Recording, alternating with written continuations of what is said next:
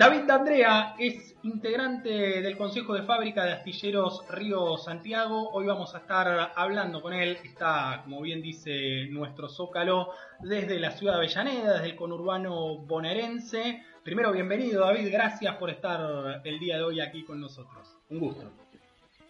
Muchas gracias muchachos, ¿cómo están? Muchísimas gracias por el espacio. Y bueno, vamos a estar hablando un poquito de la realidad naval industrial y de la soberanía argentina. Temas, temas importantes para tratar, ¿no?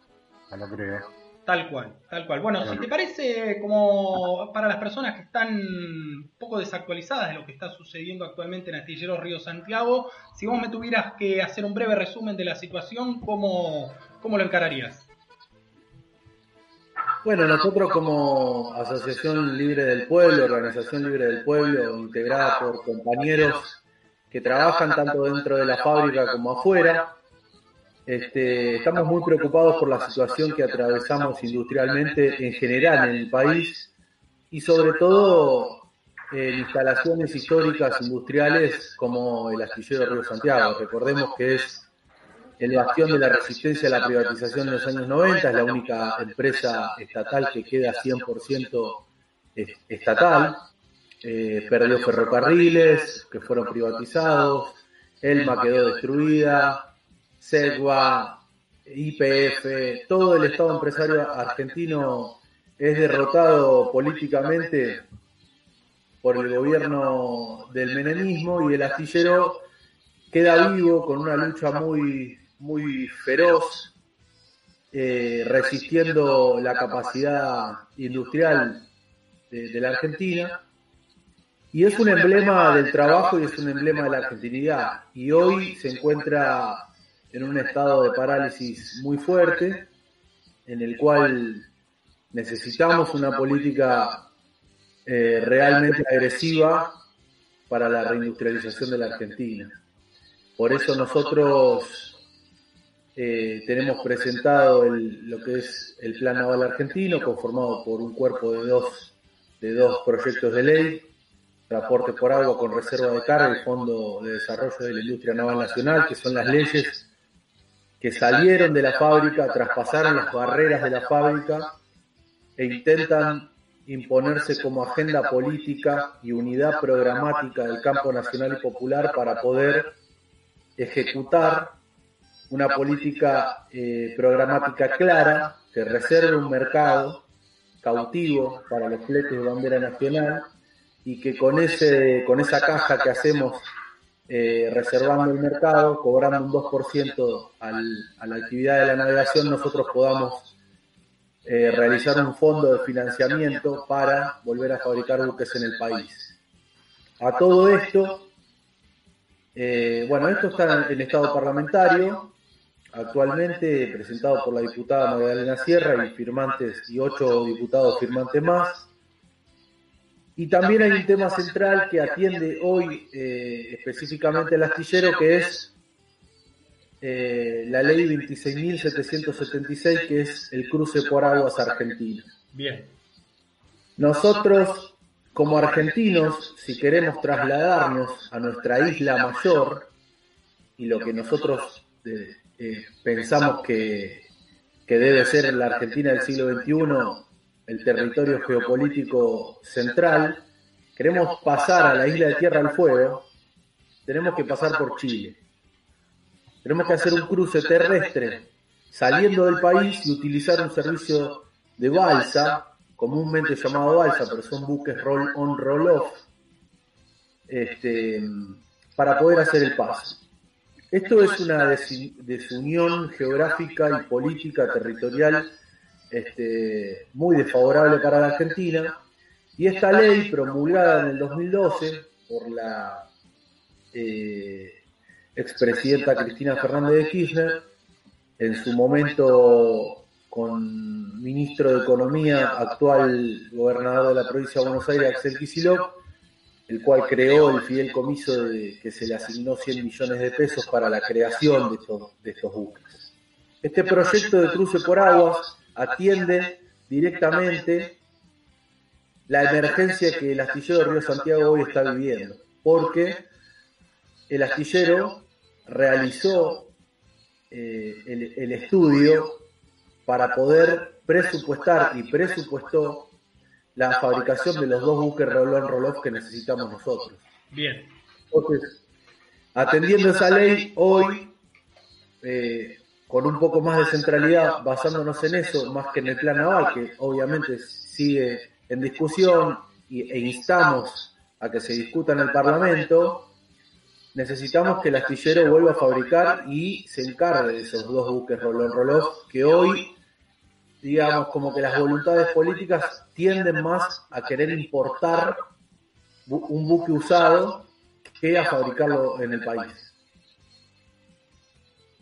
Bien, está clarísimo el panorama de lo que nos contás, David. Realmente, bueno, sumamente interesante por esto que hablábamos al principio. Son temas que no están lamentablemente en agenda en estos momentos y que tienen que ver con nuestro, con nuestro desarrollo futuro. Hay un concepto que a mí, a, mí me gusta y creo que a los muchachos también, eh, que tiene que ver con la soberanía logística de la Argentina. ¿Cómo, ¿Cómo podrías desarrollar un poco ese concepto tomando en cuenta todo esto que venimos hablando previamente? Sí, para nosotros la soberanía logística, digamos, es como este, un eufemismo porque no dividimos a la soberanía logística de la soberanía total, pero sí, digamos, es una manera como de fragmentar el tema para, para hacernos más específicos. y que habla, digamos, de, de, los factores de escala necesarios para poder adquirir la, la verdadera soberanía. Para nosotros la soberanía política va primero, Consecuentemente va la independencia económica y por consiguiente la justicia social. Ese orden también habla de un factor de escala que la Argentina debe enfrentar, porque la, mayoría de los verdaderos problemas están eh, puertas afuera de la Argentina. Hay un diseño geopolítico para que la Argentina no crezca, a partir, claramente le podemos esto distinguir a partir de los acuerdos de Madrid, donde el Atlántico Sur pareciera ser una especie de territorio lejano, medio regalado de la Argentina, y en realidad es un territorio central para el alimento de la proteína eh, animal del siglo XXI para los pueblos argentinos y de la patria grande, y sobre todo por el control de, las, de, los, este, de los pasajes naturales que son parte de las rutas mercantes del mundo, como el estrecho de Magallanes en contraposición al canal de Panamá para poder acceder a un océano al otro. Lo que propone el cruce por aguas no es solamente tener una unión regional dinámica, sino que el estrecho pase a ser un área de desarrollo logístico donde se pueda dar amarra a buques de prefectura, buques de la Armada, cisternas de IPF, y eso empiece a desarrollar porque automáticamente ya con, lo que es la obra de la construcción de los dos puertos, en Cabo Espíritu Santo eh, y Cabo Vírgenes, ya eso se lleva a 24.000 puestos de trabajo. Nosotros tenemos que tener una centralidad puesta en el trabajo y eso es atender el déficit que tenemos hoy de desocupados en la Argentina. Absolutamente. es una obra este, bastante sencilla porque es con gaviones, que son bloques de piedra, porque lo que necesitamos hacer es una especie de reparo a la gran correntada, y estos buques rolón reloj podrían hacer el cruce perfectamente. Entonces, esto de soberanía logística atiende a estos factores de escala donde las multinacionales agreden a la Argentina y controlan los demás elabores estratégicos de la economía. Podríamos decir Monsanto se hace fuerte solamente por manejar un paquete de agrotecnología. o se hace fuerte también porque tiene acopio, tiene puerto y tiene eh, buques cerealeros camufladamente bajo otras empresas.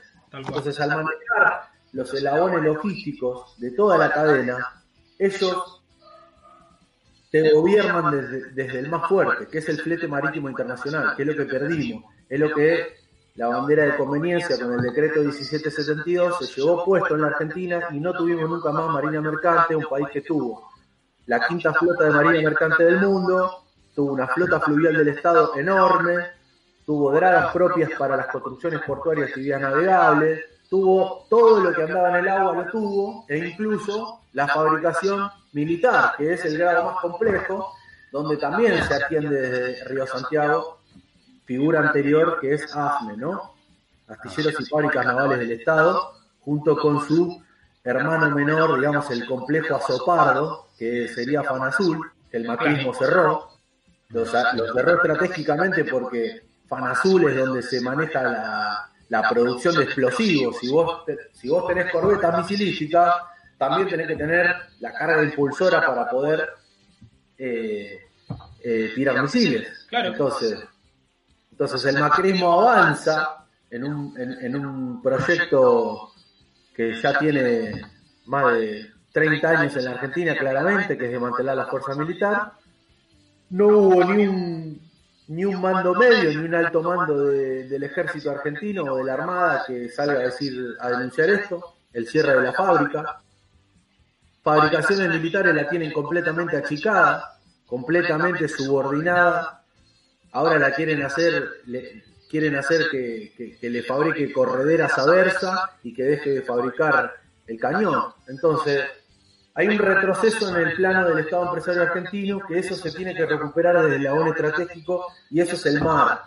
La Argentina a partir del año 2009 pasa a ser un país marítimo definitivamente.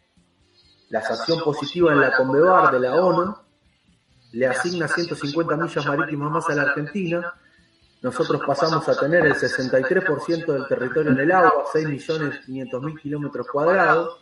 Esto nos hace pensar y proyectar hacia el siglo XXI un diseño completamente distinto, no como país de tierra pampeana, sino como un país marítimo, con flota, la conducción política basada en esa, en esa navegación, para eso viene el, buque de ultramar, vienen los buques de cabotaje, Hoy la Argentina está regalada completamente en su logística, ni siquiera hace los fletes de crudo que salen desde su propio territorio en Comodoro Rivadavia hasta las refinerías. Eso está completamente entregado al, privado y al extranjero disfrazado, disfrazado también, ¿no? Entonces la soberanía logística podríamos llamarle que es apoderarnos del eslabón estratégico del flete marítimo internacional primero, como le explicamos, ¿no? Con el plan naval argentino, con estado parlamentario, y empezar a apuntar este, hacia una política marítima, ¿no? Nosotros tenemos en el Atlántico Sur una extracción anual de 3 millones de toneladas de pescado, cosa que la Argentina no se queda con nada. Flotas chinas, flotas japonesas, flotas españolas, este, y encima la pesca ilegal que aproximadamente se tabula en, en lo mismo que la pesca legal, otras 3 millones de toneladas. Entonces, la Argentina vive un saqueo constante, es una colonia eh, donde vienen a buscar el alimento porque los caladeros de, eh, de África Occidental, los caladeros de Japón, los caladeros de todos lados los rompieron las propias navieras en este en, este, digamos, en esta forma de concebir la economía como una explotación con el fin de la acumulación misma, entonces necesitamos un actor estatal. Y estatal porque es la manera que los argentinos supimos construir una, una infraestructura comunitaria, porque desde el campamento de Plumerillo desde el plan de operaciones de Mariano Moreno, desde la vuelta obligado con Juan Manuel de Rosas, desde la creación de la primer petrolera estatal del mundo con y con Coni, desde las empresas del Estado del peronismo. Esa es nuestra manera antiimperialista de concebir eh, el ordenamiento material del país en base a un esquema de producción porque atendemos a este, a este equilibrio peronista, a este pachacuti, si se quiere decir, del peronismo, que es cada quien debe producir por lo menos lo que consume y donde hay una necesidad hay un derecho. Entonces esa, esa, esa balanza que se equilibra en ese punto medio es el que no tiene trabajo, lo vamos a amparar, lo vamos a cuidar hasta conseguirle un trabajo, pero también tiene esa obligación de producir por lo menos lo que consume. Entonces, tiene que haber un rediseño general de la Argentina del siglo XXI y eso está mirando al mar y está mirando a la logística entregada en los años 90.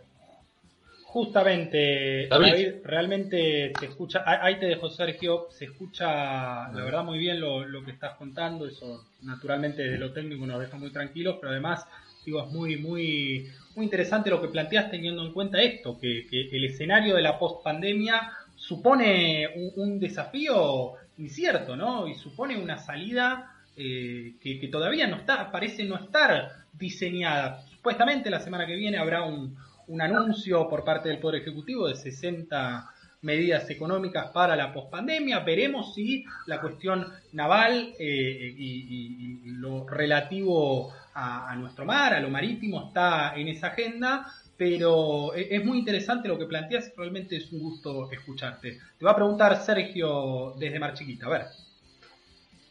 ¿Qué tal, Te quería preguntar, porque la verdad que toda la explicación que di y todo lo que fuiste desarrollando uno no encuentra dónde eh, apoyarse para no, para no ir a favor, digamos, de lo que ustedes están luchando.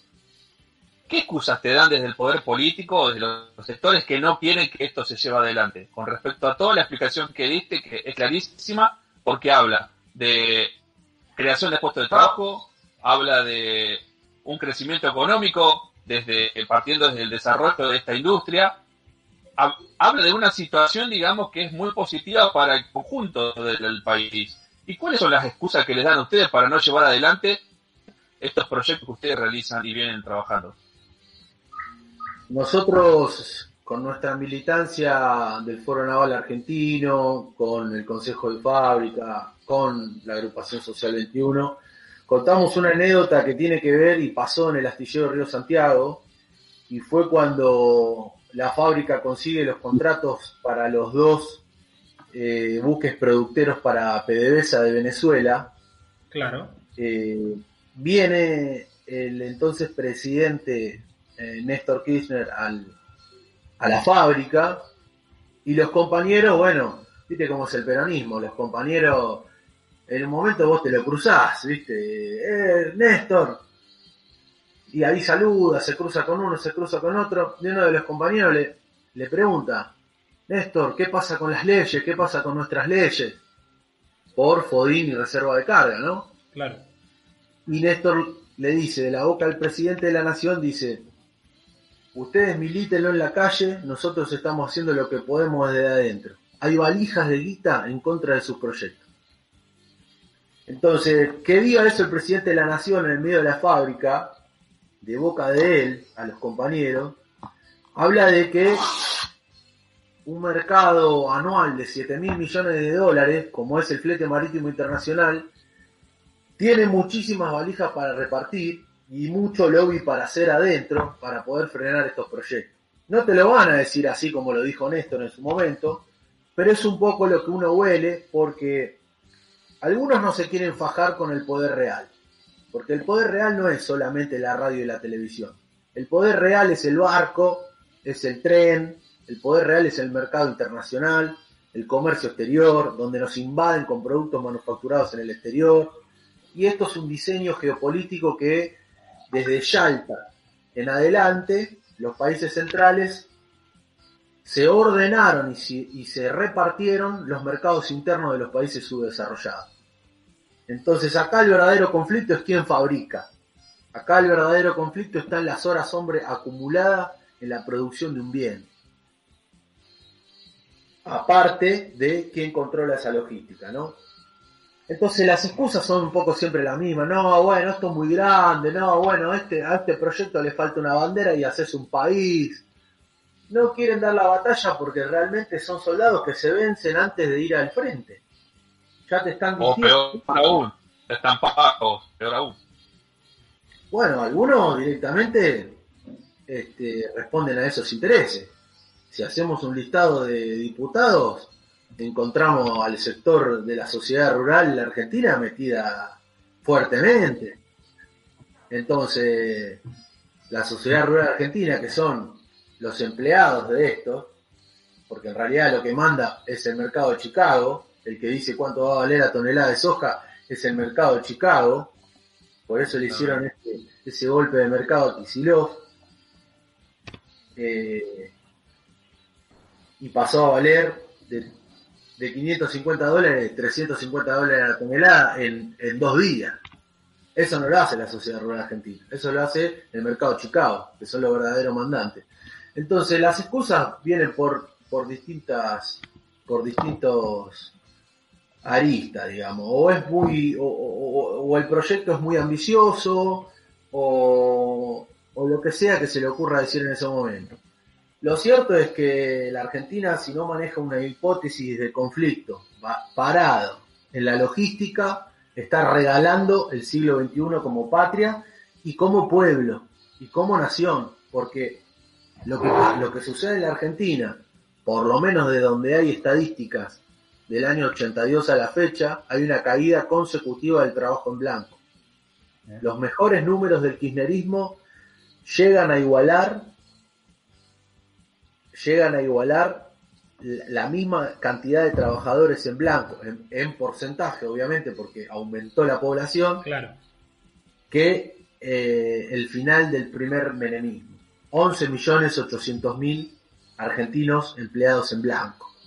Entonces, la política de la mercadería, la política del bolsón de comida, esto que se apunta hacia la renta universal toda esa historia del Banco Mundial, lo que viene a hacer es a romper el modelo de trabajo. El modelo de que una persona, miembro de la población económicamente activa, es decir, de 16 años hasta los 62 o, o 65, que es en la edad en que puede producir y trabajar, en vez de producir y trabajar para sostener al que ya trabajó, que es el jubilado, y al que todavía no trabaja, que es el niño, en vez de hacer eso, va a recibir un, eh, una asignación, va a recibir un, un- una renta por ninguna tarea asignada. Entonces eso rompe espiritualmente al pueblo argentino, porque el trabajo emancipa y lo hace erguir. Esto no quiere decir de que nosotros decimos que la eh, que no hay que repartir mercadería, no. Nadie está diciendo eso porque las emergencias se atienden desde ahí. Pero como lo estamos viviendo los argentinos es una política permanente, no es una política de emergencia. Las políticas de emergencia duran lo que tiene que durar el momento de emergencia. Nosotros necesitamos recuperar el trabajo. Por eso nos paramos desde lo poco que nos queda de Estado empresario, que no es tan poco, para poder ejecutar una política de producción. ¿Por qué? Porque además las, las fábricas del Estado tuvieron, se puede volver a implementar, e incluso en Comisión Nacional de Energía Atómica y en Astillero Río Santiago, eso todavía sigue vivo y permanece, es el curso de formación acelerada, que en 90 días podemos meter a un analfabeto industrial a la línea de producción en las tareas de, de menor calificación. Entonces no es que no hay salida, no es que no se puede hacer nada, que la Argentina lo único que le queda es, bueno, eh, ver cómo negociamos la deuda. eh, no, no, acá hay un montón de cosas para hacer. Lo que pasa que hay que crecer, hay que crecer La- políticamente la porque hay una partidocracia hace más de 40 años que pacta una desocupación controlada en la Argentina. Sí, sí, lo que queda claro que hay como una presión internacional para que la Argentina no pueda desarrollarse como efectivamente puede hacerlo si se libera de todas estas ata- ataduras que vos estás describiendo. Eso queda claro en cada una de las acciones que, que uno puede llegar a ver en diferentes planos de la economía argentina. Y sí, para nosotros Malvinas es clave, esto lo explica, lo, lo explica Malvinas, digamos. Ellos hacen rentable su ocupación a partir de la emisión de licencias ilegales de pesca y eh, presentan al mundo una, una especie de colonia ordenada, pero en realidad es, es una base, una base para controlar estratégicamente el Atlántico Sur, sitio estratégico. Entonces, eh, por supuesto que el problema de la Argentina es de soberanía. Y la decisión, siempre la Argentina se fue lo más grande. Para poder tener un modelo de independencia. Los modelos de dependencia ya los conocemos todos. Son la década infame, son el neoliberalismo. Este, ahora, los modelos de independencia siempre se tuvieron que fajar con lo más grande, porque para, para librarnos y obtener la libertad nos fajamos con la principal fuerza del mundo que era la española. Rosa se peleó con la flota anglo-francesa entera, se cagó a cañonazo. El golpe que le hacen Irigoyen no tiene directamente que ver con un, con un petrogolpe por la, creación de IPF. Entonces, el peronismo, lo mismo, el peronismo plantea una tercera posición diciéndole al mundo que tiene un diseño de humanidad, ontológico, filosófico y, y, con un librito que dice acá está la comunidad organizada, que nosotros no somos ni, ni yanqui ni marxistas. Entonces, bueno, hay toda una historia argentina de emancipación y de, y de encontrar un modelo eh, de independencia y, para nosotros eso es clave para el siglo XXI. Es clave. Por tus palabras, en un momento, David, nombraste la plata grande. ¿Vos crees que en este sentido la necesidad de, que realmente haya un conjunto de países de, la región que estén unidos y que puedan discutir este tipo de situaciones. ¿Crees que es fundamental para el desarrollo de estos proyectos? Sí, eh, la reserva de carga incluso plantea una extensión hacia países de la patria grande. Por el tamaño del comercio exterior, por ejemplo, de Bolivia, nosotros este, dotándolos a ellos de un pequeño puerto, como el peronismo hizo en Santa Fe, para que tengan salida al mar y no tengan el conflicto con Chile, con 10 barcos ellos hacen su intercambio comercial tranquilamente. Esto obviamente por el tamaño de la multinacional que fue creciendo hacia un gigantismo, eh, necesitamos una integración regional, pero desde las cosas y no desde la retórica desde las cosas, ¿qué quiere decir? Hay una foto, hay una foto muy, muy significativa en todo esto, que es una foto de Néstor Kirchner con Chávez, mirando un mapa. En ese mapa lo que ellos estaban mirando era el diseño de un gasoducto Caracas-Buenos Aires. Eso, por ejemplo, es un, un buen ejemplo de una unidad concreta latinoamericana porque nosotros nos vamos a hacer fuertes. Por ejemplo, lo que planteamos con el MA 21. El MA 21 plantea, entre toda esta soberanía logística interna, plantea la creación del Federal Andino y del Federal Atlántico, ¿no? En contra del diseño horizontal que saca las materias primas a los puertos, hay un diseño vertical, soberano, que unifica las economías regionales. El Federal Atlántico es una proyección de un ferrocarril que une 11 provincias cordilleranas, pero que tranquilamente tiene una proyección hacia los países hermanos. ¿Por qué Europa puede estar unida ferroviariamente y América Latina no? ¿Quién diseña eso? ¿Quién piensa eso? Bueno, ese diseño tiene una respuesta y es que primero y regionalmente la Argentina no se unifique ferroviariamente. Por eso los ingleses cambiaron el tamaño de las trochas. Esto lo denuncia Scalabrini Ortiz hace muchos años y, esa hipótesis eh, es muy acertada porque el diseño transversal que corta, que es lo que hoy continúa IRSA, uniendo las zonas núcleos con, el sur de Brasil para hacer la ruta de la soja, eh, por supuesto que necesitamos una unión latinoamericana. Pero va por ahí, va por la unión verdadera industrial. No le da el factor de escala a Bolivia para industrializarse. Tuvo Evo cuatro mandatos y recién en el cuarto habían podido adquirir transferencia tecnológica nuclear y transferencia tecnológica eh, siderúrgica. Ellos querían tener sus altos hornos. Evo quiso hacer el plan sabio Evo quiso entrar a la década del 50 de la Argentina, tener su alto horno, cosa que nos robó a nosotros Pablo Roca. Sí, sí. Yo creo que esta situación que vos Y creo que de alguna manera también lo que hace es eh, darnos más pistas del por qué fue el, por qué lo echaron así a Evo el año pasado. Teniendo en cuenta que esto que decís vos tiene que ver también con que Bolivia había adquirido la posibilidad de hacer el ferrocarril que unía Brasil, pasaba por Paraguay, Bolivia, y incluso había planes de que pase también por, por Argentina y por, Chile. Esta situación me parece que lo que hace también es demostrar que, que es evidente que en el plano internacional siempre hay una lucha para que estos países nos crezcan y no terminen de unirse, ¿no?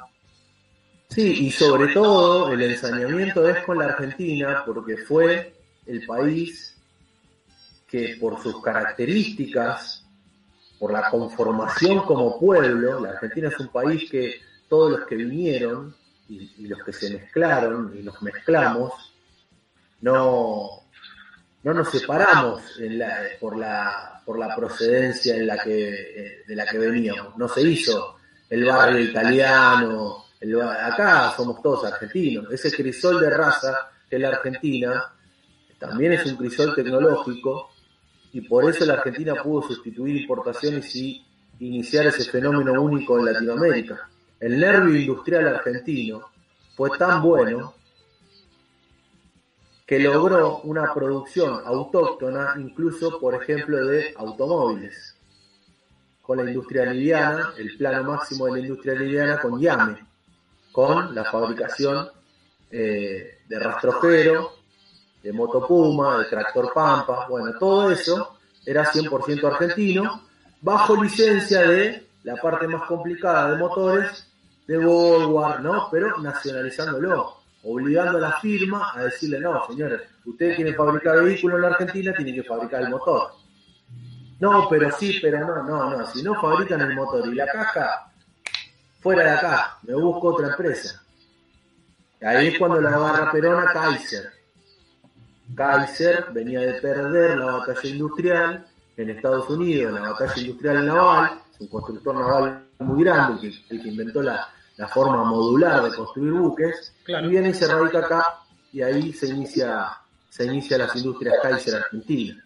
Entonces, el soldado más fuerte industrial de la patria grande es la Argentina y necesita pararse para conducir ese proceso de los demás países de la patria grande, que son chicos en el factor de escala, mercados internos más chicos. Estamos sacando Brasil porque Brasil es un caso aparte, porque Brasil propone un modelo de economía anexada a los intereses estadounidenses. Cuando nosotros rascamos la pintura de la bandera brasilera, encontramos la bandera ya. Entonces, entonces Bolivia, Ecuador, Perú, Venezuela, Venezuela, por eso el eje, por eso el eje eh, Caracas, Buenos Aires, ¿no? El eje histórico. Venezuela también es un país con, el factor de escala como la Argentina, no con tanto nervio industrial, pero tiene, tiene también buena producción, no solamente de petróleo, sino de acero.